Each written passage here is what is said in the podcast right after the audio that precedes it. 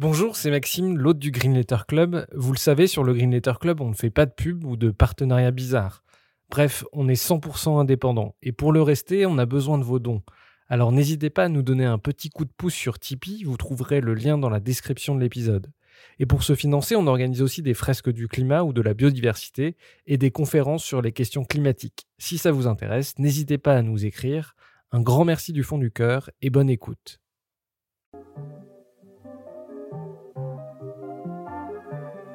Bienvenue dans le Green Letter Club, la chaîne qui décortique les grands sujets écologiques.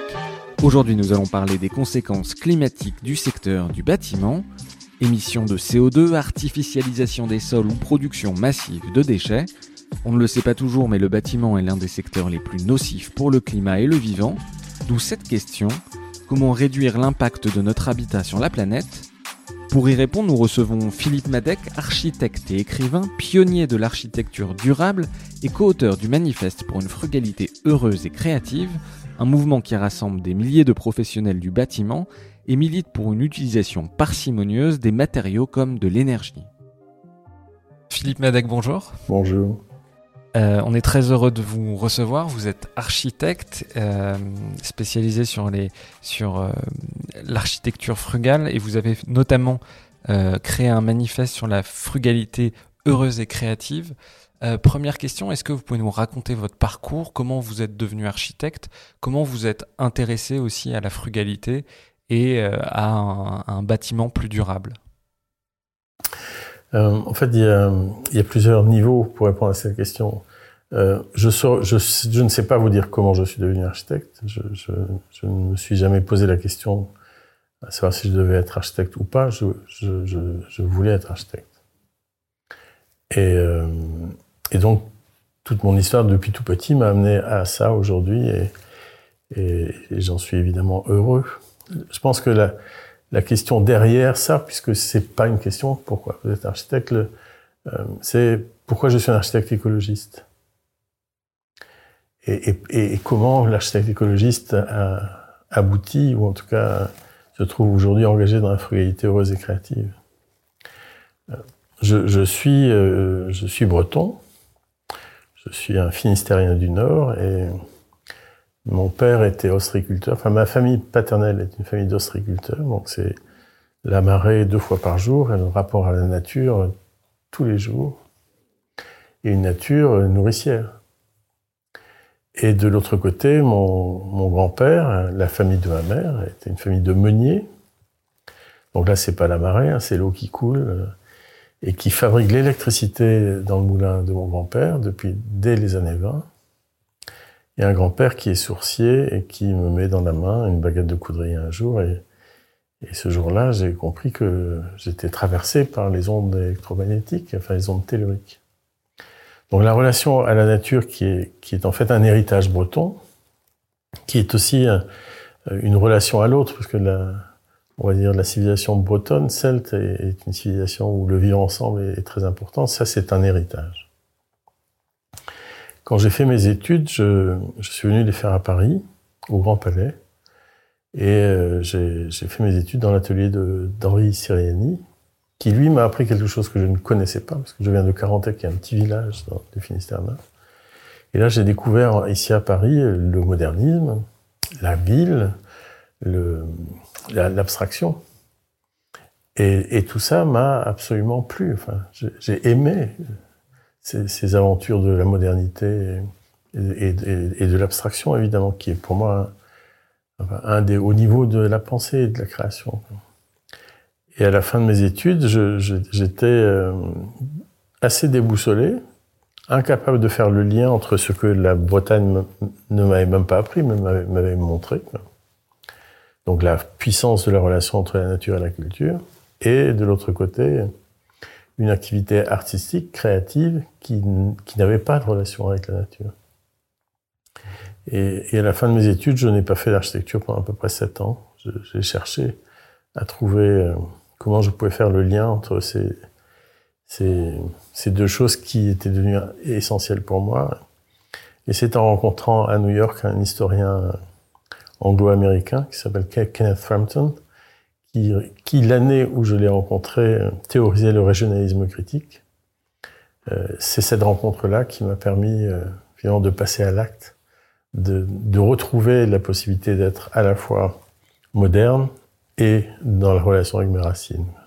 Donc voilà, c'est un parcours qui, s'est nourri par la suite euh, d'un enseignement en paysage, parce que les écoles d'architecture en France n'étaient pas intéressées par l'enseignement que, je proposais, alors que le paysage, lui, euh, qui est lié au vivant, euh, comprenait ce que je disais, qui était à peu près ce que eux disaient d'ailleurs. Hein, et donc j'ai longtemps enseigné le paysage à, Versailles avec, Michel Corajou. Et euh, comme les Américains pensaient que j'étais paysagiste, j'ai été amené à enseigner le paysage à, Harvard. Je ne l'étais pas. En tout cas, étant à Harvard pendant trois ans et enseignant le paysage, j'ai vu en 91, j'ai assisté en 91 à la première conférence sur le développement durable à, à la Business School d'Harvard. Et en fait, on va dire à partir de 92, tout ce qui était théorique, toute la, la base était, était construite, était solidifiée. Et après, c'est l'histoire. Après, c'est le travail. En 2018, vous avez lancé le manifeste pour une frugalité créative et heureuse. Est-ce que vous pouvez nous raconter euh, le geste qu'il y a derrière, l'ambition que vous aviez et, où ça en est aujourd'hui? Alors, le, manifeste pour une frugalité heureuse et créative a été lancé, effectivement, comme vous le disiez, en 2018, en janvier 2018. Et je l'ai co-signé avec deux, amis, un ingénieur, Alain Bornarel, et une, et une architecte auteur, Dominique Gozin-Muller. En fait, le, on, aurait sans doute pu le faire avant, mais il est arrivé un moment donné où on ne pouvait plus on ne peut pas le faire. Et, on avait ras-le-bol, en fait. On avait ras-le-bol que finalement les choses n'avancent pas, que qu'on tenait des discours que l'on ne tenait pas. Enfin, et donc on voulait dire non. On voulait dire stop. On, on veut dire on ne veut plus de ça, on ne veut plus de ce que l'on voit ces, débauches de matière, de matériaux, d'énergie, euh, de, de, consommation de, de sol. Et, euh, et on, on, avait absolument besoin de dire non, de dire stop, parce que nous assumions aussi notre responsabilité. C'est bien parce que, en tant que bâtisseurs, nous savons à quel point nous sommes responsables de la situation dans laquelle on est. Hein. L'ONU en 2018 disait que 40% des émissions de gaz à effet de serre sont liées au bâtiment. On pourra rajouter des chiffres par la suite si vous le voulez, mais donc à la fois euh, le besoin de dire stop et de l'autre la responsabilité. Et, donc on a lancé ce, manifeste pour, euh, pour une frugalité heureuse. On n'a pas choisi sobriété heureuse comme Pierre Rabhi et Cyril Dion, qui sont des amis, qui étaient, qui sont toujours des amis. Euh, ni même sobriété comme Negawatt, par exemple, peut l'utiliser pour les... parce que euh, il nous semblait qu'il y avait dans la, dans la question de la frugalité quelque chose de plus positif. En fait, frugal, frugalité vient de fruit en latin, frux, frugis, frugem. Donc frugis, le fruit, frugal, la récolte du fruit, et elle est fructueuse, hein, c'est les les mêmes racines, quand, quand elle ne blesse pas la terre et qu'elle rassasie ceux qui l'ont faite. Et en fait, ça nous semblait beaucoup plus positif d'avoir cette relation à la nature plutôt que de simplement se dire on va se serrer la ceinture. Euh, revenir à une relation juste et intelligente et équilibrée avec la nature nous semble être un, propos que l'on peut tenir davantage dans le temps, que l'on peut vraiment tenir dans, le temps, alors que l'effort peut paraître quelque chose d'instantané et, non pas de, de durable, d'une certaine façon. Bon, aujourd'hui, euh, le manifeste est devenu un mouvement, et un mouvement international. On est 14 000 signataires, plus de 5300 architectes, ce qui commence à faire quand même beaucoup pour cette profession-là. Il y a bien sûr des urbanistes, des paysagistes, des ingénieurs, des artisans, des élus, et, et 25% de la société civile qui signent et qui nous disent qu'ils pensent que l'on a eu raison de faire ça le, mouvement euh, existe parce qu'il est représenté sur le terrain par des groupes qui sont des groupes très actifs, des gens qui sont dans le partage, hein, qui, longtemps ils se sont sentis seuls la plupart du temps, puisque tous ceux qui faisaient cette aventure de l'éco-responsabilité pouvaient à juste titre se, voir seuls, ce qu'ils étaient. Et donc là maintenant ils, sont ensemble et ils font un, travail qui n'est pas si courant dans un milieu où la concurrence était en fait extrêmement, extrêmement puissante. Donc voilà, Aujourd'hui, il y a évidemment une quarantaine de groupes en France, métropolitaine, mais aussi d'hommes et TOM, et des groupes à l'étranger, en Turquie, à Taïwan, au Maroc, en Algérie, euh, au Cambodge, euh, et euh, bon, voilà, mais en Belgique. Justement, c'est une idée qu'on n'a pas forcément toujours en tête, mais le secteur du bâtiment, c'est un des principaux émetteurs de gaz à effet de serre. Vous disiez 40%, effectivement, une étude de 2018 ou 2019 de, l'ONU. Qu'est-ce qu'il y a là-dedans? Parce que euh, c'est pas juste le bâtiment, ça concerne aussi l'énergie utilisée, ça concerne les transports. Qu'est-ce qu'il y a dans ce chiffre des 40% bah, C'est à la fois la construction et l'usage. Construction, usage et déconstruction.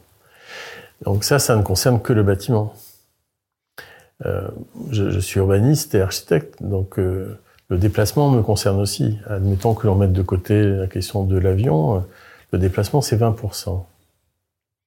Donc 60% des émissions de gaz à effet de serre me concernent.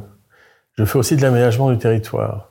Donc une partie des émissions qui sont liées à l'agriculture me concerne aussi, puisque finalement dans nos projets aujourd'hui, on prend aussi en charge toutes ces, questions agricoles. Donc on arrive à 88%. L'aménagement du territoire, c'est 88%. Et je ne vous parle pas de l'industrie, je ne vous parle pas de toutes ces choses-là. Donc vous voyez que les gens qui relèvent du monde des bâtisseurs, hein, les maîtres d'ouvrage, les élus, euh, les constructeurs, les aménageurs, les ingénieurs ont une responsabilité qui est bien au-delà des 50%. Je vais pas vous donner le bon chiffre, mais en tout cas, c'est bien au-delà des, 50%. Vous voyez, il y a à juste titre une, critique populaire du mésusage de l'avion. L'aviation, c'est entre 3 à 4% des émissions de gaz à effet de serre. La fabrication du sac de ciment, c'est entre 7 à 9% Peut-être qu'on pourrait choisir ces vrais combats. En tout cas, moi, je sais quel est le mien, mais c'est aussi parce que c'est mon métier que, que j'essaie de ne parler que de ce que je maîtrise, hein, qui est la question de, qui est mon monde, le monde des bâtisseurs. Mais oui, effectivement, nous sommes extrêmement responsables de cette situation et on peut ajouter d'autres choses. Par exemple, les déchets. Les chiffres que je vous donne, c'est à l'échelle mondiale. Hein. Euh, euh, les déchets, c'est 60%. 60% des déchets viennent de la construction et du bâtiment. En France, c'est 70%. Et en Ile-de-France, c'est 75%. Justement, j'ai les chiffres de l'ADEME sous les yeux pour, en, valeur absolue, pour que les gens se rendent compte. Donc, c'est des chiffres qui datent de 2016, mais un Français euh, euh, produit 568 kg d'ordures ménagères, 700 kg de déchets d'entreprise et 3,4 tonnes qui sont liées à la construction. Donc vous voyez, c'est bien notre manière de regarder notre, notre travail, notre tâche finalement, hein, qui est en jeu. Ce qui est très étonnant, et je dois vous dire, je n'ai pas la réponse, mais en tout cas je le constate. Comment se fait-il que notre monde des bâtisseurs, que ce monde des bâtisseurs soit à ce point passé sous le radar de la critique environnementale aussi longtemps. Est-ce que c'est parce que Habitat, c'est que tous les 20 ans et que du coup on ne parle de tout ça que tous les 20 ans? Je ne sais pas. Peut-être qu'il y avait aussi des, enjeux d'argent simplement parce que le, quand, vous savez quand on dit quand le bâtiment va tout va, ben, bref, tout ça c'est pas forcément que des poncifs. Il y a une part de vérité dans tout ça, mais en tout cas la critique n'a n'a pas été menée. Et, et, et, du coup, dans un de mes derniers ouvrages, La Mue avec moi, j'ai vraiment commencé par, par cette mise en accusation du monde des bâtisseurs. Pour qu'on comprenne bien, euh, pourquoi le ciment euh, émet autant de, de, gaz à effet de serre? Ça, ça, paraît gigantesque. Ben, vous savez, pour fabriquer du ciment, il faut à un moment donné euh, brûler une pierre qui, qui, est, qui est déjà un peu concassée, il faut la brûler à 1480 degrés. Donc ça commence à être une utilisation d'énergie absolument au-delà de tout, d'autant plus que l'énergie qui est utilisée pour ça, je vais pas vous dire que c'est une énergie euh, green, enfin verte. Hein, c'est pas ça avec des panneaux solaires. Non, on fait pas ça avec des panneaux solaires, on le fait bien sûr avec de, du fioul lourd et avec d'autres choses du genre. Donc du point de vue de l'énergie, c'est une consommation considérable. Du point de vue de la pollution, c'est tout aussi considérable. Parce que, en fait, ça demande aussi beaucoup d'eau, la fabrication du ciment ça demande une extraction qui est extrêmement polluante, souvent dans des pays qui sont des pays pauvres, et souvent les nappes phréatiques sont atteintes par, toutes ces extractions, et la, pollution qui arrive là est une pollution qui, s'étale bien au-delà des, cimenteries. Non, Euh, le ciment, donc voilà, c'est entre 7 et 9 ça, ça dépend des énergies qu'on utilise, qui est considérable. Et après, pour faire du béton armé, vous ajoutez du sable, et, là, vous le savez bien, c'est une des ressources qui, qui, qui tarit pour le bâtiment, parce qu'on ne peut pas utiliser le sable du désert. Le sable du désert, comme il est roulé par le vent et sur lui-même, il est trop rond, enfin les grains sont trop ronds et du coup ils, ne sont pas suffisamment adhérents dans le, dans le béton. Donc vous ajoutez du sable, vous ajoutez de l'eau, parce que le béton est extrêmement consommateur en eau, pas que pour faire le ciment, mais aussi bien sûr pour faire le mélange, mais pas que pour faire le mélange. Vous, vous utilisez énormément d'eau pour nettoyer toutes les machines qui ont fait le, le, le ciment. Et le, le, béton, il faut pas que tout ça sèche, donc ce sont des quantités incroyables de béton, et puis on met dedans de l'acier. Et, et, on sait bien que l'acier est aussi extrêmement émetteur. Donc, je, euh, si vous prenez ArcelorMittal, donc un des plus grands fabricants d'acier au monde, et que vous ajoutez Holcim, c'était avant Lafarge Holcim, ces deux sociétés émettent plus de CO2 que toute la France. Et on est dans des, dans des dimensions qui sont celles-là. Et, et, le béton, euh, bah, il, il n'arrête pas de couler dans le monde entier. Il n'y a pas une seconde où on n'en coule pas. La, construction, euh, c'est comme le jour. Ça tourne en permanence et, et c'est partout. Et du coup, les quantités sont absolument incommensurables. Enfin, bien sûr, on peut les compter. On sait, il y a des chiffres qui ont été donnés. On parle plus de modernisation du monde au XXe siècle euh, on, passe plus, on parle plus de bétonisation du monde que de modernisation du monde, parce que finalement, le monde entier a été bétonisé. Donc voilà, c'est un chiffre que j'ai en mémoire. Alors j'espère que je vais pas le, enfin que je vais bien me souvenir de ce chiffre. C'est que je crois qu'au début du XXe siècle, la masse des constructions humaines représentait 3% euh, par rapport euh, à la masse végétale et animale, enfin la biomasse en général, et qu'aujourd'hui, la masse des constructions humaines a dépassé la biomasse végétale et animale. C'est un chiffre que je ne connais pas, mais je, peux l'entendre, en tout cas, certainement. Justement, euh, qu'est-ce qui explique cette, euh, cette folie de l'artificialisation des sols en Europe, mais aussi dans les pays émergents? On a l'impression, effectivement, comme vous le disiez tout à l'heure, qu'on est en train de, de bétoniser le monde. Qu'est-ce qui explique cette, euh, cette artificialisation aussi galopante? Bon, c'est une somme, hein, c'est une histoire, en fait. D'abord, il y a le modèle euh, produit par l'Occident. Euh, et puis, il y a le fait que le modèle produit par l'Occident est aujourd'hui désirable pour les pays en voie, de développement. Le, modèle dont on parle, hein, qui, est, le modèle capitalistique, le modèle du modernisme, le modèle dit machiniste, euh, ce modèle-là a amené une relation au monde qui, dont on sait aujourd'hui à quel point il, était aberrant. Euh, bon, on, le sait bien, le modernisme pensait qu'on pouvait exploiter la planète à l'infini, qu'elle était assez forte, assez riche pour nous donner tout ce dont on a besoin.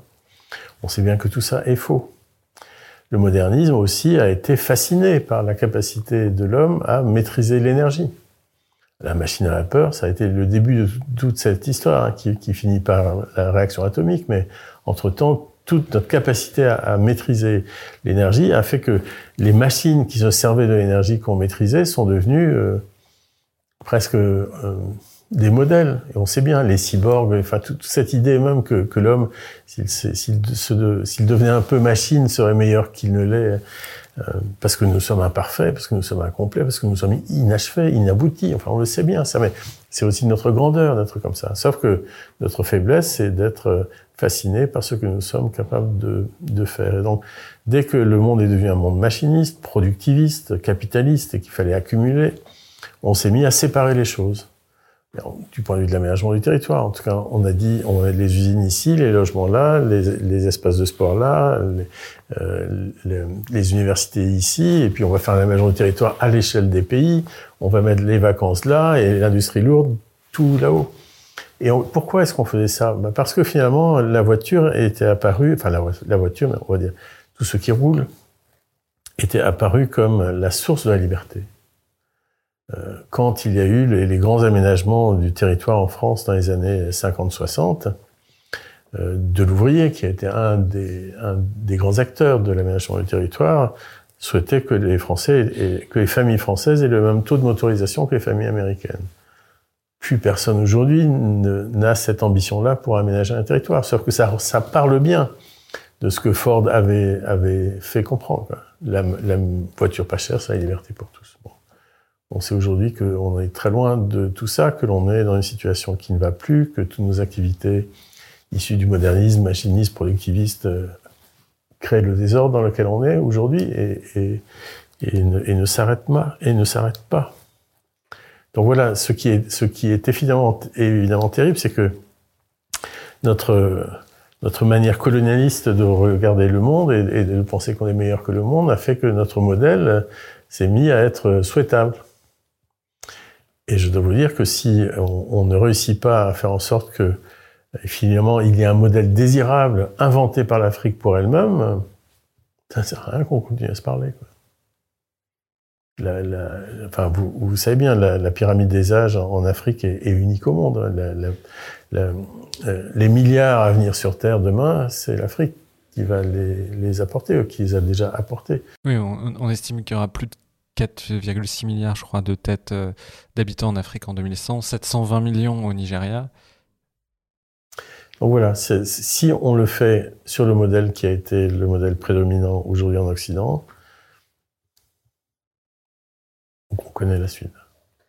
Mais, vous voyez, euh, euh, moi je garde de l'espoir parce que je, vois comment aujourd'hui il y a des signaux positifs qui arrivent sur l'Afrique. Hein. Le, fait que le, le, nouvel architecte à avoir reçu le prix Scar Price, euh, Francis Diego Kéré, soit africain et construise en Afrique avec des solutions extrêmement intelligentes et qu'il qu est capable de faire une architecture très moderne, peut permettre aux Africains aussi de, de finalement de réaliser qu'un des leurs est en train d'apporter un modèle très positif.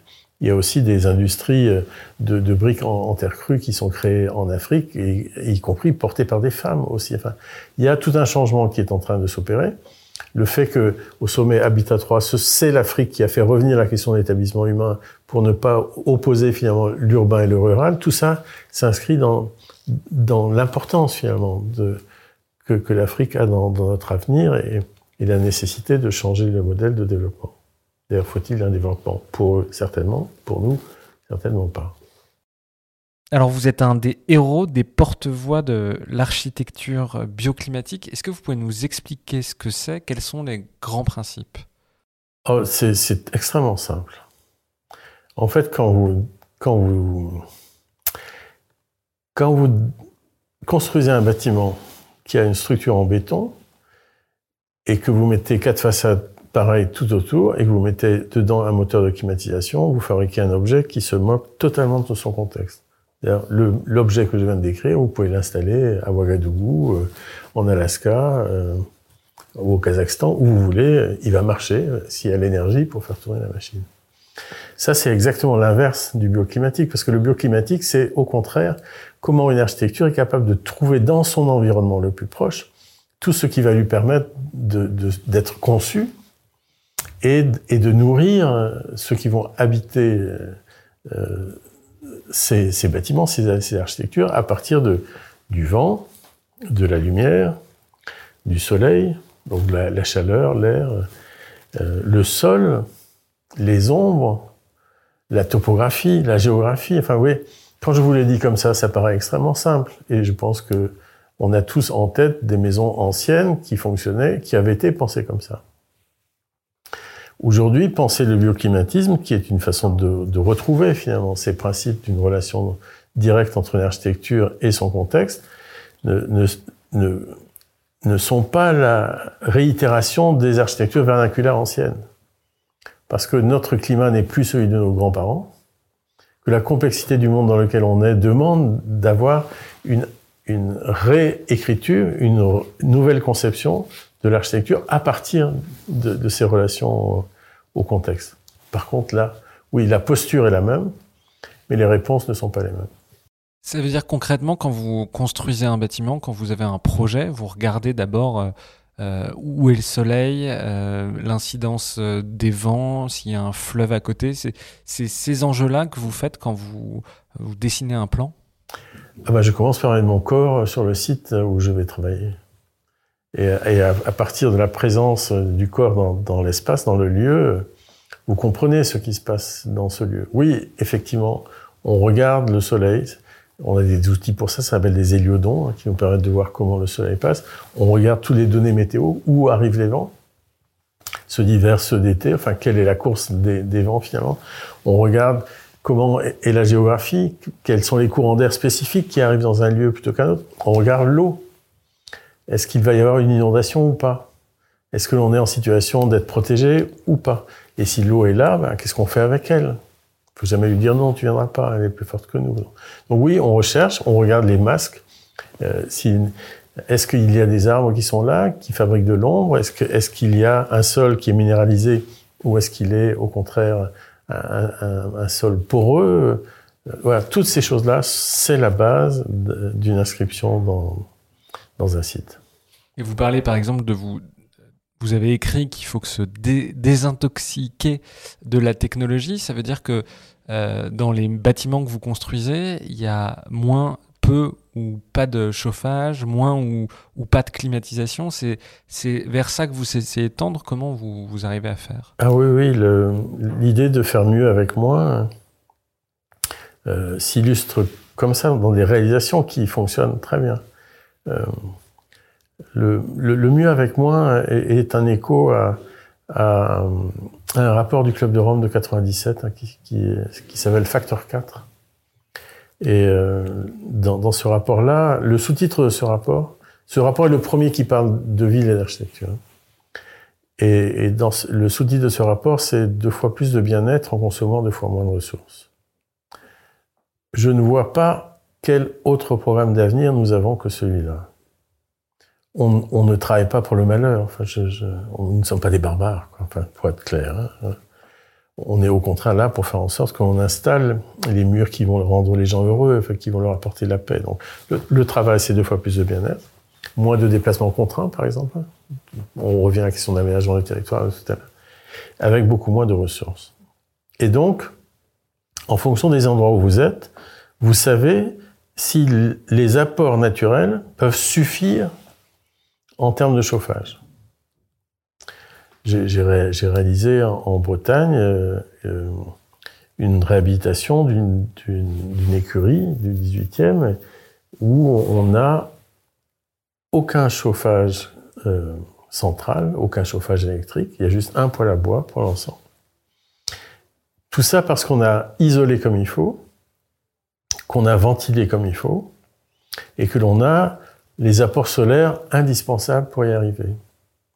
Quand vous faites en sorte que votre logement reçoive deux heures de soleil au 21 décembre, dans les secteurs où il est nécessaire de chauffer, hein, parce qu'il y a des secteurs en France où il n'est pas nécessaire de chauffer du tout, mais plutôt de, fabriquer du frais. En tout cas, dans les secteurs où il est nécessaire de chauffer, si vous avez deux heures de soleil au 21 décembre, que vous avez mis une bonne isolation et que vous avez ajouté de l'inertie à l'intérieur pour stocker les apports liés à l'usage et à la lumière, et au soleil, et à la chaleur, vous n'avez pas besoin de chauffage. Je l'ai fait pour cette réhabilitation, mais je le fais aussi pour des logements sociaux. On en a réalisé euh, à Val-de-Reuil, donc au bord de l'Eure. Euh, et à Val-de-Reuil, les, les, les, gens n'utilisent pas leur chauffage. Enfin, certaines personnes ne l'utilisent pas. Parce que ça se passe bien et qu'ils ont un mode de vie qui, qui, qui, vient d'une utilisation importante de leur logement aussi. Donc oui, il est absolument possible de le faire. À l'heure actuelle, on, réalise, euh, on, termine les études d'un projet à Bordeaux. Donc là, c'est du logement collectif où il n'y aura aucun système de ventilation mécanique. Zéro, rien. Aujourd'hui, la loi oblige à ce qu'il y ait un renouvellement de l'air dans les logements. Et c'est normal. S'il n'y a pas de renouvellement de l'air dans les logements, la, qualité de l'air est médiocre, voire mauvaise, et puis la santé publique, du coup, serait atteinte par ça. Et donc nous, nous avons euh, simplement dessiné des logements où, il y a des pièces, où il, y a, où il y a des fenêtres dans toutes les pièces, y compris les WC, y compris les salles de bain, y compris la, cuisine et toutes les chambres. Ce qui n'est pas le cas dans les logements actuels, ce qui n'est pas le cas dans les logements depuis les années 80, où la fabrication de la ventilation naturelle contrôlée, la VMC, fait que les architectes ont pris l'habitude de ne plus laisser les, WC et les salles de bain en façade. Alors qu'avant, ici, on est dans un immeuble parisien avec des cours. Et on sait bien que les, immeubles haussmanniens ont deux cours en général, hein, une cour de service et une cour euh, de, vie collective, parce qu'il était nécessaire que toutes les pièces puissent être ventilées et recevoir de l'air. Revenir à, ça, c'est pas une marche arrière, parce que les conditions sont différentes, que la ville est plus dense, que les chaleurs sont autres, mais c'est une façon de se défaire de la technologie. Parce que plus un, système technique est complexe, plus il tombe en rade, plus il tombe en panne. Et il consomme de l'énergie. Enfin, il, y a une consommation d'énergie et de ressources pour fabriquer les moteurs, pour installer les systèmes de ventilation et pour faire tourner tout ça. Vous faites trois économies qui sont importantes en ressources en matière et en énergie, alors qu'il suffit de mettre des fenêtres, de les ouvrir. Oui, et puis euh, là, vous prenez l'exemple en Bretagne, donc euh, des maisons qui sont moins dépendantes, par exemple, du gaz russe ou du, ou du pétrole. Il y a aussi la question de la climatisation, parce que la climatisation, ça représente aujourd'hui 10% de l'électricité consommée. On a 1,6 milliard de climatisateurs euh, dans le monde. Je crois qu'à l'horizon 2050, on parle de plus de 5 milliards de climatisateurs. Pour, la, pour le froid aussi, il y a des solutions naturelles. On comprend bien qu'avec le soleil, on peut réussir à chauffer et, avec l'isolation. On peut faire la même chose pour le froid Ah mais bien sûr, euh, en fait, euh, euh, il y a eu un moment dans l'histoire de l'architecture qui est un moment assez important où vous avez Otis qui invente l'ascenseur et, et Carrier qui invente le climatiseur. Et en fait, ces deux-là ensemble, ils ont fabriqué les tours. L'élévateur, l'ascenseur, on peut continuer à s'en servir, mais le climatiseur, c'est la pire de toutes les catastrophes, puisque installer une climatisation dans un bâtiment, c'est ce que je disais tout à l'heure sur ce modèle, ce bâtiment que vous pouvez installer partout, ça détruit les cultures urbaines, ça détruit les cultures tout court, ça détruit les savoir-faire, et ça détruit l'environnement. Vous savez, un climatiseur, il vous produit du chaud pour faire du froid.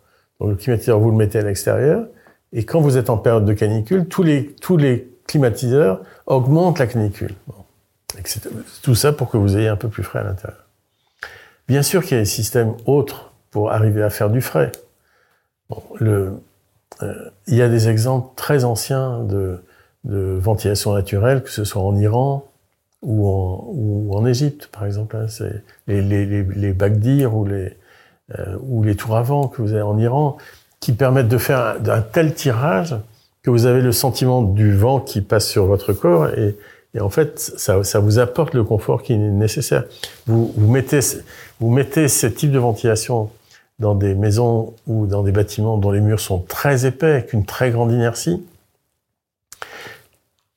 et, sans grande ouverture euh, vers le soleil, et vous réussissez à garder une qualité de fraîcheur qui est assez inédite et euh, par exemple, ce qu'on appelle le, bagdir en Égypte, c'est face au vent, vous, mettez une cheminée, et dans cette cheminée, vous mettez une outre euh, en, terre poreuse remplie d'eau. Donc le vent arrive, il, passe autour de cette outre, il se refroidit, donc il tombe, hein, puisque l'air frais tombe, rentre dans la maison, et quand l'air est, réchauffé par la vie dans la maison, il ressort. Et ces dispositifs-là, on en connaît, on en connaît beaucoup. Et oui, ça fonctionne. Il y a aussi ce qu'on appelle les puits canadiens, qu'on a appelé ensuite les puits provençaux, et maintenant on appelle les puits climatiques, histoire d'arrêter la, la, petite guerre entre les Canadiens et, les Provençaux. Mais la Terre, à 2-3 mètres de profondeur, a une température constante, qui est autour de 13 à 14 degrés. Donc en hiver, quand vous faites passer l'air qui va rentrer chez vous euh, par le sol, il n'entre pas à 2 ou 3 degrés, voire à 0 degré. Il entre à, on va dire, peut-être 12 degrés. Donc il est préchauffé. Et en été, vous faites pareil, et s'il fait 30 degrés dehors, il va passer dans le sol et il va rentrer chez vous à 15 ou 16 degrés. Simplement, sans que vous ayez eu besoin de machines pour, euh, pour faire cela. Quoi. Et on parlait de Francis Didier Bourqueré tout à l'heure, mais on pourrait aussi parler de Glenn Murcutt, parce que tous les deux ont pris cette décision de ne jamais mettre de climatisation dans les architectures qu'ils font, pour l'un en Afrique, pour l'autre en, Australie. Et les architectures qu'ils font sont d'une qualité éblouissante et agréable à vivre. Donc voilà, oui, il est évidemment possible de se sortir de, ce, de ces machines qui, qui tombent en panne qui, tombent tellement en panne que vous voyez les, contrats d'assurance ont changé parce que il y a de plus en plus de mécanique dans les projets d'architecture et donc de plus en plus de panne et donc de plus en plus d'assurance finalement à payer.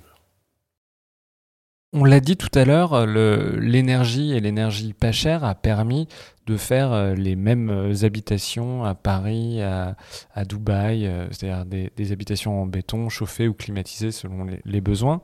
Euh, L'architecture que vous dessinez là, euh, l'architecture bioclimatique, c'est un retour vers une architecture très régionaliste avec du coup des savoirs euh, très liés à des climats.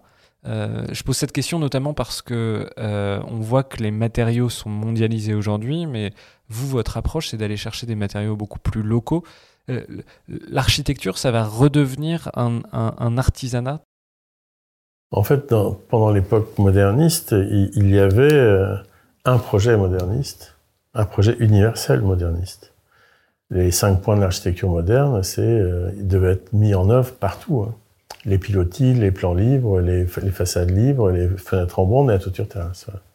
Donc avec ça, vous deviez faire l'architecture dans le monde entier. Comme s'il y avait euh, un seul espace, une seule culture, une seule géographie.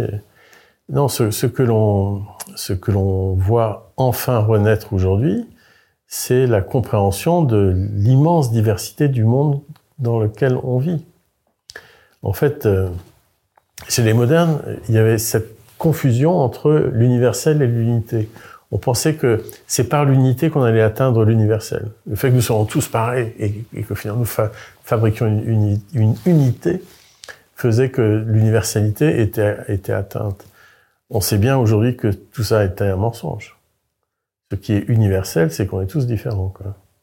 On a beau être deux hommes, euh, nous sommes différents de vous, euh, et même en tant que deux hommes, nous ne sommes pas pareils, nous n'avons pas les mêmes histoires, enfin, tout est différent. Et les lieux sont différents. Et reconnaître que finalement, ce qui est universel, c'est l'idiosyncrasie, c'est-à-dire la particularité, la différence. C'est un grand travail qui a été fait, euh, on va dire, avec des gens comme comme euh, Albert Jacquard, avec, tous, ces, chercheurs qui ont travaillé justement sur ça, l'éloge de la différence de Jacquard est un livre essentiel que l'on peut continuer à relire aujourd'hui. Oui, regarder le monde et voir que ce monde est à ce point riche, euh, c'est une joie.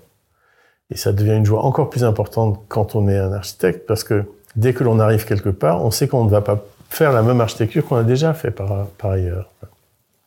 Et effectivement, comme vous le disiez, ça passe par le rapport à la ressource. L'air, le soleil, ce sont des ressources naturelles. La chaleur, c'est des ressources naturelles. Et après, il y a les ressources physiques. La, la terre, le bois, la pierre, euh, toutes ces choses-là, vous, vous, ne les avez pas identiques d'un endroit à un autre. Et donc, si vous travaillez avec la ressource locale, votre architecture va sortir finalement du paysage local et de la culture locale. Parce que quand vous avez une ressource locale, naturel, vous avez toujours la ressource humaine qui sait utiliser la ressource locale. Bien que avec le béton, il y ait eu une perte des savoir-faire, tout n'a pas été perdu, loin de là. Et quand on a besoin d'une pierre particulière dans le sud de, la France, hein, une pierre calcaire, vous avez le carrier qui sait l'acier. Quand vous avez besoin de granit en Bretagne, on va pas le scier, on va l'éclater. Et vous avez les gens qui savent le faire, etc., etc. Donc oui, l'architecture euh, contemporaine bioclimatique, éco-responsable, permet de rendre compte de la, richesse des, sites et des, et des, conditions dans lesquelles nous sommes amenés à travailler. Et ça renvoie aux cultures. Hein. Euh, et pour comprendre, est-ce que vous pouvez prendre des exemples de projets que vous avez menés? Quels sont les types de matériaux que vous utilisez dans vos projets?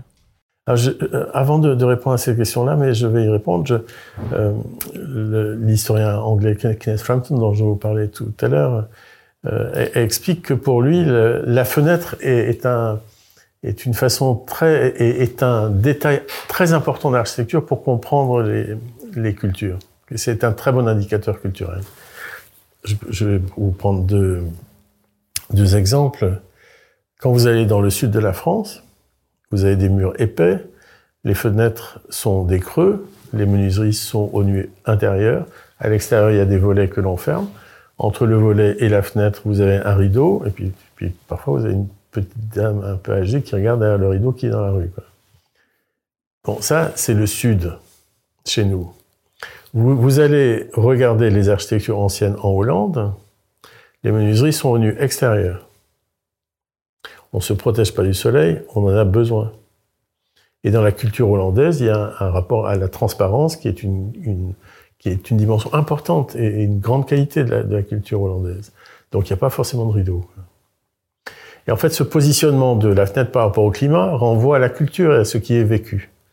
Donc voilà, ça c'est une réponse d'architecte par rapport à un détail qui est en fait plus que juste un détail technique. Sur les matières, oui, enfin je, nous, nous utilisons le bois depuis toujours, euh, la, pierre tout autant, la terre et également, les fibres tout, autant. Enfin. Il y a tellement de possibilités aujourd'hui, et puis même ces, noms que je viens de nommer sont différents d'une région à une autre. Euh, je, le disais rapidement tout à l'heure, en Bretagne, je construis en granit. Et je fais tout pour pas avoir du granit chinois ou portugais. Quand je construis dans le sud, je construis plutôt avec une pierre calcaire. Et j'essaie toujours de prendre la pierre qui vient de la carrière la plus proche. Et on réussit toujours à le faire. Il faut juste en avoir envie. Parce que on rentre dans les logiques de circuit court. Euh, ces choses-là qu'on est en train de se dire là peuvent, peuvent apparaître comme euh, des, des, des, postures d'écolo. En fait, le, le premier théoricien d'architecture, qui s'appelle Vitruve, donc qui a écrit entre moins 15 et moins 25 avant Jésus-Christ, moins 25 et moins 15 avant Jésus-Christ, euh, disait très clairement que on ne peut pas construire en utilisant euh, ce qui n'est pas disponible et, on ne peut pas construire avec des choses qui, sont, qui sont trop chères et qui ne sont pas à portée de main la phrase exacte ne me revient pas, mais, cette relation à la ressource, elle est historique dans l'architecture. Le, béton armé est une matière générique et qui n'est pas située. J'étais, euh, ça, ça, me fait sourire parce que j'étais la semaine dernière à La Réunion où je donnais un workshop à l'école d'architecture de La Réunion et il y avait une publicité qui était partout sur les murs on voyait un bâtisseur qui disait qu'il utilisait le ciment de la Réunion. Voilà. Maintenant, même le ciment serait régionalisé et localisé, alors qu'on sait très bien que tout ça n'est pas tout à fait vrai. Euh, dans ce contexte de mondialisation, est-ce que c'est pas un luxe que de pouvoir construire avec des matériaux locaux, euh, contrairement à des matériaux euh, mondialisés qu'on suppose moins chers c'est encore accessible financièrement, euh, les matériaux que vous utilisez, ou c'est réservé à une partie de la population? Bon, c'est tant qu'on restera dans l'économie de marché, et ce qui est le plus demandé coûte moins cher. Et on n'a pas encore euh, euh, autant développé l'emploi de matériaux dits bio et géosourcés que, que le béton. Donc si on veut que les choses changent, c'est pas uniquement sur les matériaux qu'il faut faire jouer les, les leviers, enfin qu'il faut, il faut changer les choses. C'est sur ce que l'on fait. Vous voyez, euh, tant que, tant que pour faire du logement, il faut faire du logement comme au XXe siècle, ça coûtera moins cher de le faire en béton avec des fenêtres en PVC, des volets roulants en PVC, quoi. quoi qu'il arrive.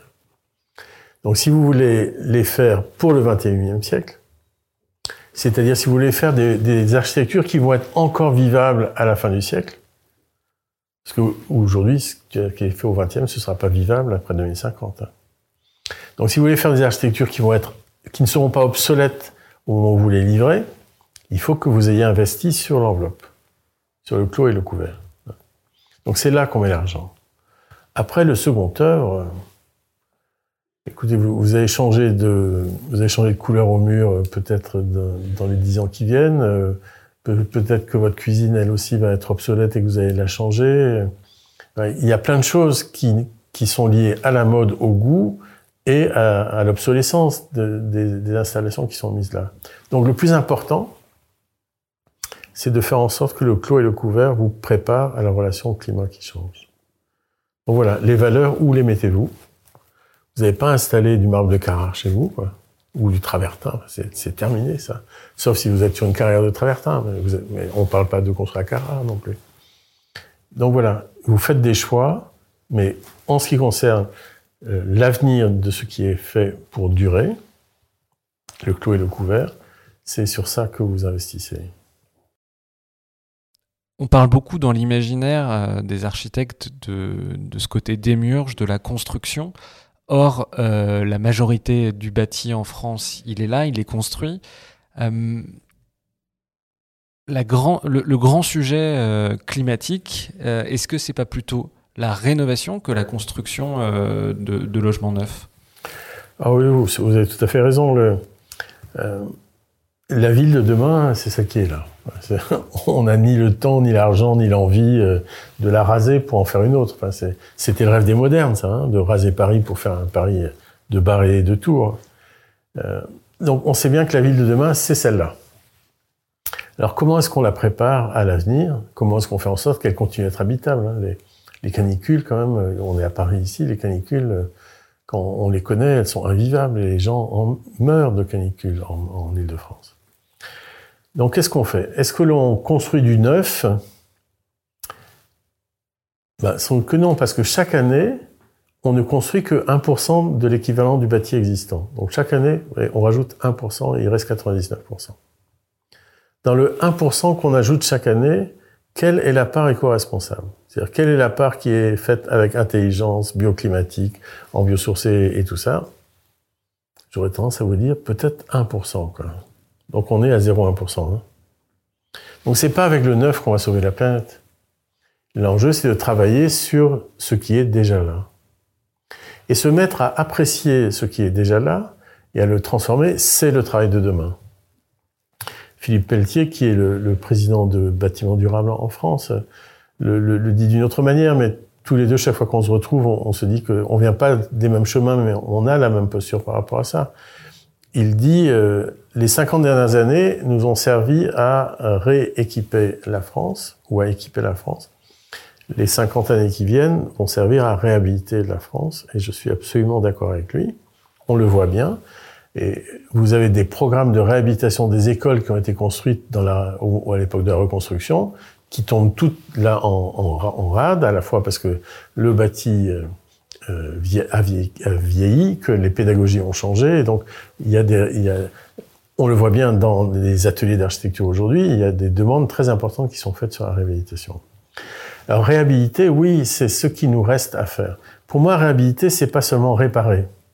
Vous voyez, euh, réparer l'architecture qui est déjà là, comme, on pourrait dire réparer la machine moderniste, j'y crois pas. On va pas euh, changer le carburateur de la machine moderniste et la carrosserie. C'est plus que ça, ce, à quoi il faut qu'on arrive. Il faut réhabiliter, mais au, sens du retour en estime. Il faut que l'on se mette à nouveau à aimer le déjà là pour intervenir avec attention, avec soin sur ce déjà là et y intervenir tous ensemble. Parce que vous voyez, travailler sur le déjà là, c'est travailler sur un déjà là habité. Et donc vous n'allez pas le faire, on ne peut pas le faire sans, le, sans agir avec ceux qui habitent ce monde-là. Si vous voulez, les citoyens ont arrêté de croire à ce qu'on leur racontait quoi. quand on leur disait mais faites confiance, vous allez voir ce qu'on va faire, ça va être très bien. Aujourd'hui, ils veulent être acteurs du changement de, de, leur monde, de leur monde quotidien. Et donc voilà, oui, il faut réhabiliter, il faut réhabiliter avec les gens, et ce sera sans doute la seule manière d'y arriver vraiment, parce que vous voyez, quand, quand moi je fais un bâtiment, ça me prend cinq ans. Quand je fais un projet urbain, ça me prend au moins 25 ans, voire davantage. Alors que si vous vous engagez avec la société civile, au plus près de la société civile pour l'aider à porter les travaux qu'il est nécessaire de faire pour réhabiliter le monde déjà là, eh bien peut-être que la densification à laquelle, la massification à laquelle on, que l'on espère, on, pourrait y arriver parce qu'on va tous s'y mettre. Et donc la réhabilitation, par exemple, je pense à des aux zones pavillonnaires, je pense aux, habitats dortoirs, tout ça, il ne faut pas le, détruire, il vaut mieux essayer de le réhabiliter Absolument. En fait, euh, sur ça aussi, il y a des changements qui, se sont opérés euh, récemment. L'Agence nationale de réhabilitation, euh, de, rénovation urbaine, qui est l'ANRU en France, qui est le, grand organe qui permet de financer la, réhabilitation des, cités, les bars et les tours, partait d'une posture qui était très radicale, qui, disait si vous voulez qu'on vous finance, il faut que vous détruisiez des bars et des tours. C'est le principe. Si vous ne le faites pas, vous n'êtes pas financé. Et depuis euh, la fin 2019, euh, et alors chaque fois c'était le même discours, et réhabiliter ça coûte plus cher. Mais depuis euh, décembre 2019, l'ADEME, hein, qui est l'agence de, maîtrise de l'énergie, qui est un organisme national mais qui est reconnu dans le monde pour la qualité de ses travaux. Enfin, l'ADEME est présente dans quasiment toutes les questions euh, qui, se posent sur la question de l'énergie dans le monde. Euh, L'ADEME a sorti une étude montrant que réhabiliter coûte moins cher est plus rapide, utilise moins d'énergie et pollue moins que la déconstruction, que, la démolition-reconstruction. Donc oui, il faut absolument réhabiliter, y compris les maisons. Euh, ce qui est déjà là a une valeur considérable. Hein. Et euh, oui, on, on, peut faire croire que, que l'investissement peut-être coûterait moins cher, mais c'est même pas vrai. Je vais vous donner un exemple sur le. Voilà, je, l'ai un, peu évoqué tout à l'heure.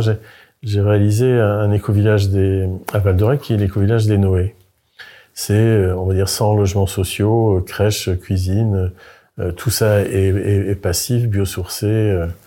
le site est inondable, on, a accepté qu'il soit inondable. Il y a, il y a de, il y a de l'horticulture bio, il y a des jardins familiaux, il y a un poulailler, les, les, les, les, ânes accompagnent les enfants à l'école le matin pour porter leur cartable, il y a une chaufferie bois, enfin bref, tout ce qu'on sait faire. Et il faut faire ça pour réussir à avoir un projet dont l'empreinte écologique est égale à la biocapacité, à sa biocapacité. Donc on pourrait se dire, voilà, on sait faire, maintenant c'est bon, on fait que du neuf comme ça. Sauf qu'on l'a bien entendu tout à l'heure dans notre conversation, on ne peut pas faire ça parce que 1%, etc. etc. Et le maître d'ouvrage euh, qui nous avait commandé cet éco-village est propriétaire d'un hameau qui est juste à côté. C'est de l'autre côté de, la route.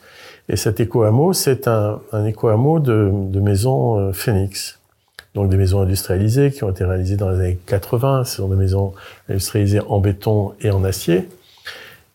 Et comme les gens savent que ceux qui sont dans l'écoquartier qu'on a fait ne payent pas leur énergie, puisque finalement ils en ont pas vraiment besoin, ça dévalorise encore plus tout ce qui est alentour. Et donc le maître d'ouvrage nous a demandé de nous occuper de réhabiliter les, euh, logements, euh, le, les, maisons individuelles qui avaient été faites dans les années 80. Pour faire du neuf, pour faire un logement neuf T3 en France, il faut à peu près, on va dire, 170 000 euros à la louche. Pour réhabiliter les logements à côté, on a mis 80 000 euros. Et on leur donnait une qualité euh, énergétique et une qualité de vie qui était ce qui était dans les logements neufs qu'on a fait. Ça, m'a pris plus de 11 ans pour faire l'éco-village des Noé.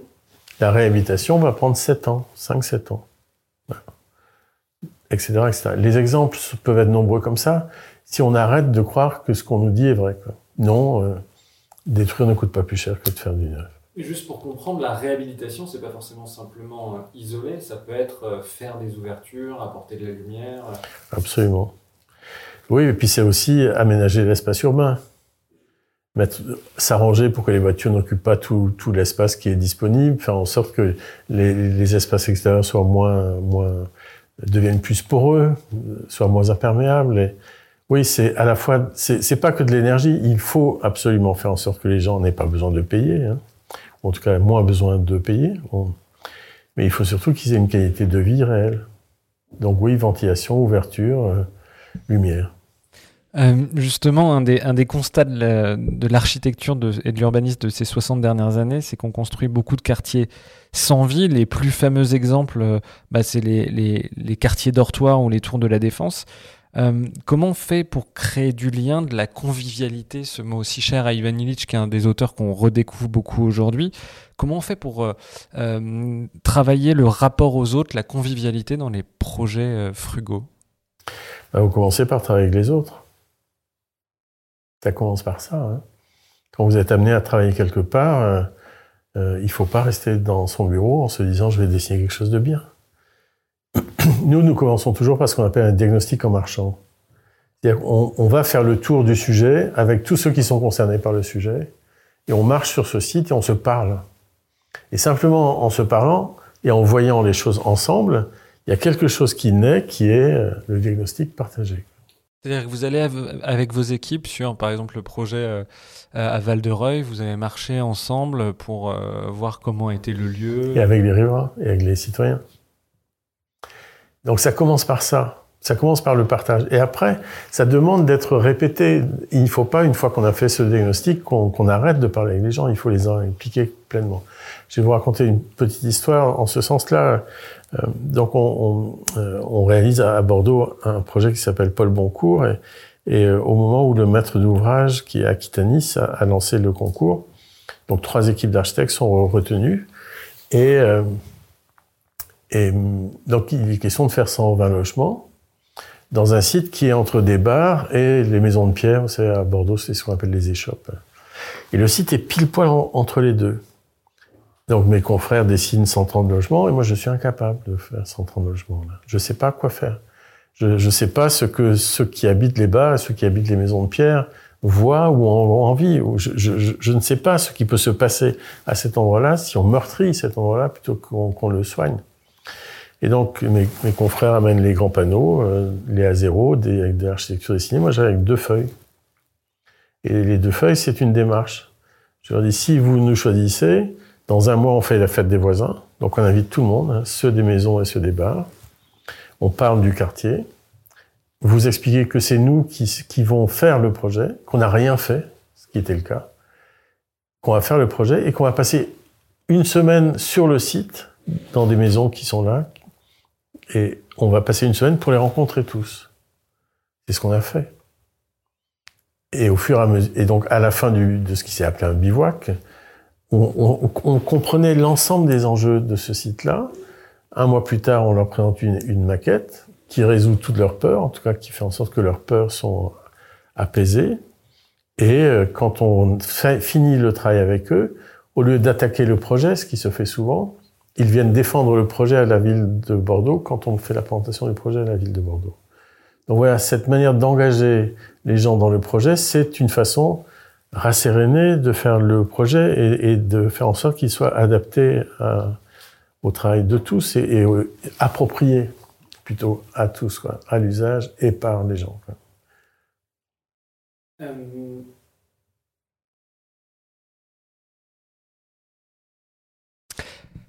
Il y a un sujet dont on n'a pas parlé et pourtant qui est essentiel, c'est la question de la biodiversité. On l'a vu tout à l'heure, l'artificialisation des sols, c'est la destruction des habitats, c'est une des euh, premières causes euh, de l'effondrement de la biodiversité. Comment euh, on arrive à renouer avec le vivant en architecture, en urbanisme? Il faut en avoir envie. Tous les moyens, on les a, mais il faut en avoir envie. Il faut avoir envie de les utiliser comme outil de projet. Quand on, quand on sait qu'il y a une présence de l'eau et que cette présence de l'eau peut amener à des crues, ce qui est aujourd'hui une vérité, hein, l'élévation du niveau de la mer, euh, c'est c'est pas une hypothèse. Hein. Et, les débordements des rivières après, après les pluies très fortes, c'est pas non plus une hypothèse. Si on dit à l'eau vient, on est sûr que la biodiversité va arriver. L'eau va arriver, L'eau va nourrir les terres, va nourrir le paysage, va donner un paysage qui va être magnifique quand l'eau sera partie et où finalement toute la biodiversité trouvera sa place. Nous, on a euh, dans, dans, le, mouvement de la heureuse et créative euh, cette idée du ménagement. En fait, il y a l'aménagement du territoire. Nous, on pense que le ménagement, c'est mieux. Parce que ça, demande déjà de, prendre soin de ce qui est là, et le vivant est ce qui est là. Donc la biodiversité, c'est qu'une partie du vivant. L'humain euh, participe de la biodiversité. Hein. Donc être dans une situation de ménagement de ce qui est déjà là, de, de faire en sorte que la vie ne soit pas, qu'on ne porte pas atteinte à la vie, c'est la posture de base. Après, nous avons un travail à faire qui est celui d'installer les gens. Notre travail est une installation, je, je définis l'architecture comme une installation de la vie par une matière disposée avec bienveillance. cette installation de la vie, aujourd'hui, elle se fait dans quelque chose qui est déjà là.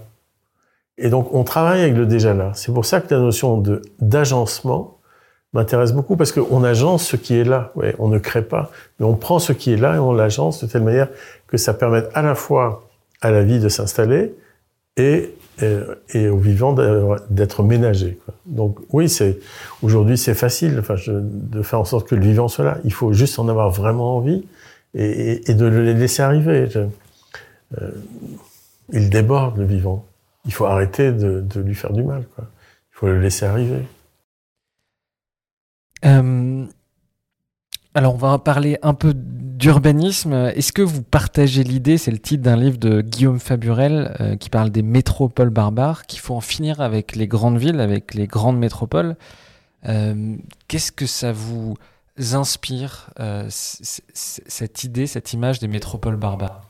Bon, je n'ai pas lu son livre, donc je ne vais pas vous dire si je suis d'accord avec lui, mais, je vais vous parler des métropoles et, de ce que ça signifie en termes de, pensée de l'avenir. En fait, il y a, euh, il y a dans le récit moderniste euh, euh, cette idée que l'avenir de l'humanité était urbain.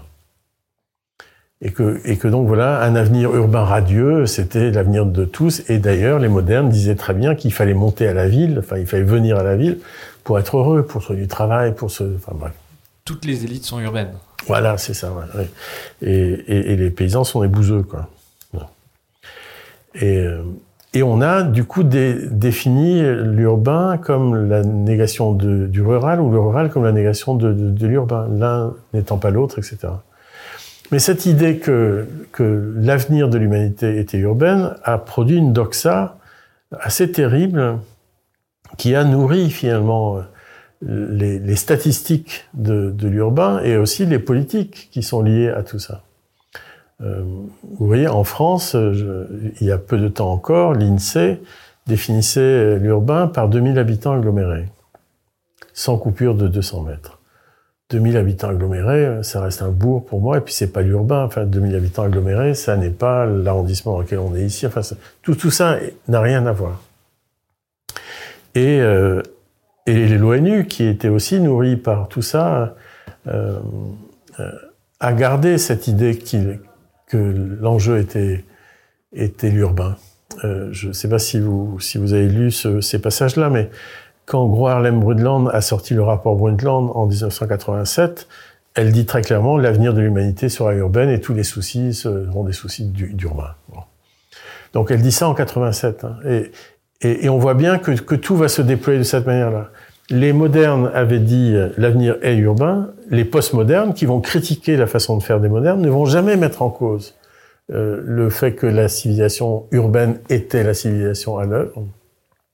Ce que les postmodernes cherchent sérieusement, c'est à faire, à revenir à la ville pré-industrielle. Bon. Mais en tout cas, cet avenir urbain n'était pas du tout mis en cause.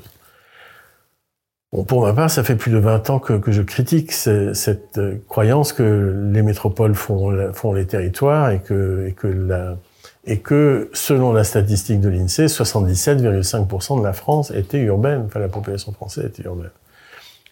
Ce que pour ma part je vis parce que je continue à travailler dans des bourgs et en même temps dans les métropoles et à toutes les échelles du territoire. Donc ça, je le vois et je le sais. Euh, en fait, il s'est passé récemment quelque chose qui me semble être extrêmement important, qui est une prise de conscience que, les définitions qui étaient données de l'urbain et du rural étaient des mensonges. Et donc depuis 2016, hein, de, depuis, euh, euh, le sommet Habitat 3 à Quito, euh, l'OCDE, la Banque mondiale, la Commission européenne, euh, et la FAO et, l'IAO ont fait un travail sur la définition de l'urbain. Et au lieu de faire simplement une définition à partir des chiffres de population, ils ont associé les chiffres de population à, une répartition de population euh, en densité au kilomètre carré. Et du coup, ça n'est plus l'urbain d'un côté et le rural de l'autre.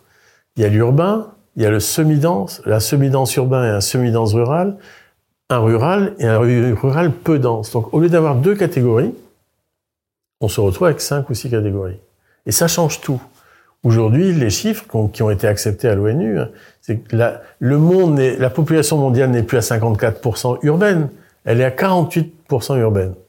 Donc vous venez de quitter un monde urbain là, oui, juste dans, dans le fait d'entendre ça. Et la France n'est évidemment pas à 77,5% urbaine. La France est à 37, et quelques urbaine. Elle est à 33 et quelques pourcents rurale. Et un des pays les plus ruraux d'Europe. Et au milieu, il y a une trentaine d'autres pourcents de ce qui donne finalement la, la, saveur du territoire, qui, sont les, les, villes moyennes, les petites villes, et, dont, vous ne savez pas dire si ce sont des villes rurales ou des villes urbaines. Et donc cette capacité enfin de regarder, mais c'est ce qu'on évoquait tout à l'heure sur l'idiosyncrasie là, cette capacité enfin de regarder la richesse du monde et d'entrer ça dans les chiffres devrait changer aussi les politiques. Et on ne peut que le souhaiter. Donc les métropoles, elles sont là. On va pas en finir avec les métropoles, elles sont là. On va juste faire en sorte qu'elles deviennent plus vivables. On va pas les détruire. Enfin, c'est tout ce qu'on a dit tout à l'heure sur la réhabilitation. On va faire en sorte qu'elles deviennent vivables. Et puis, on va peut-être reconnaître que, eh bien, 60% de la population française n'habite pas les villes. Et que dans le monde entier, euh, pareil, 52% n'habitent pas les villes, quoi. Les villes denses. Alors, je suis sûr que pour beaucoup de gens qui nous écoutent, ça peut paraître anecdotique, mais c'est quand même un, un renversement d'imaginaire, un, un, renversement de logique ouais. Qui, est, très fort. Il y a toujours, dès qu'on parle euh, d'urbanisation, il y a toujours cette question de la, densi de la densification qui, qui, pointe le bout de son museau.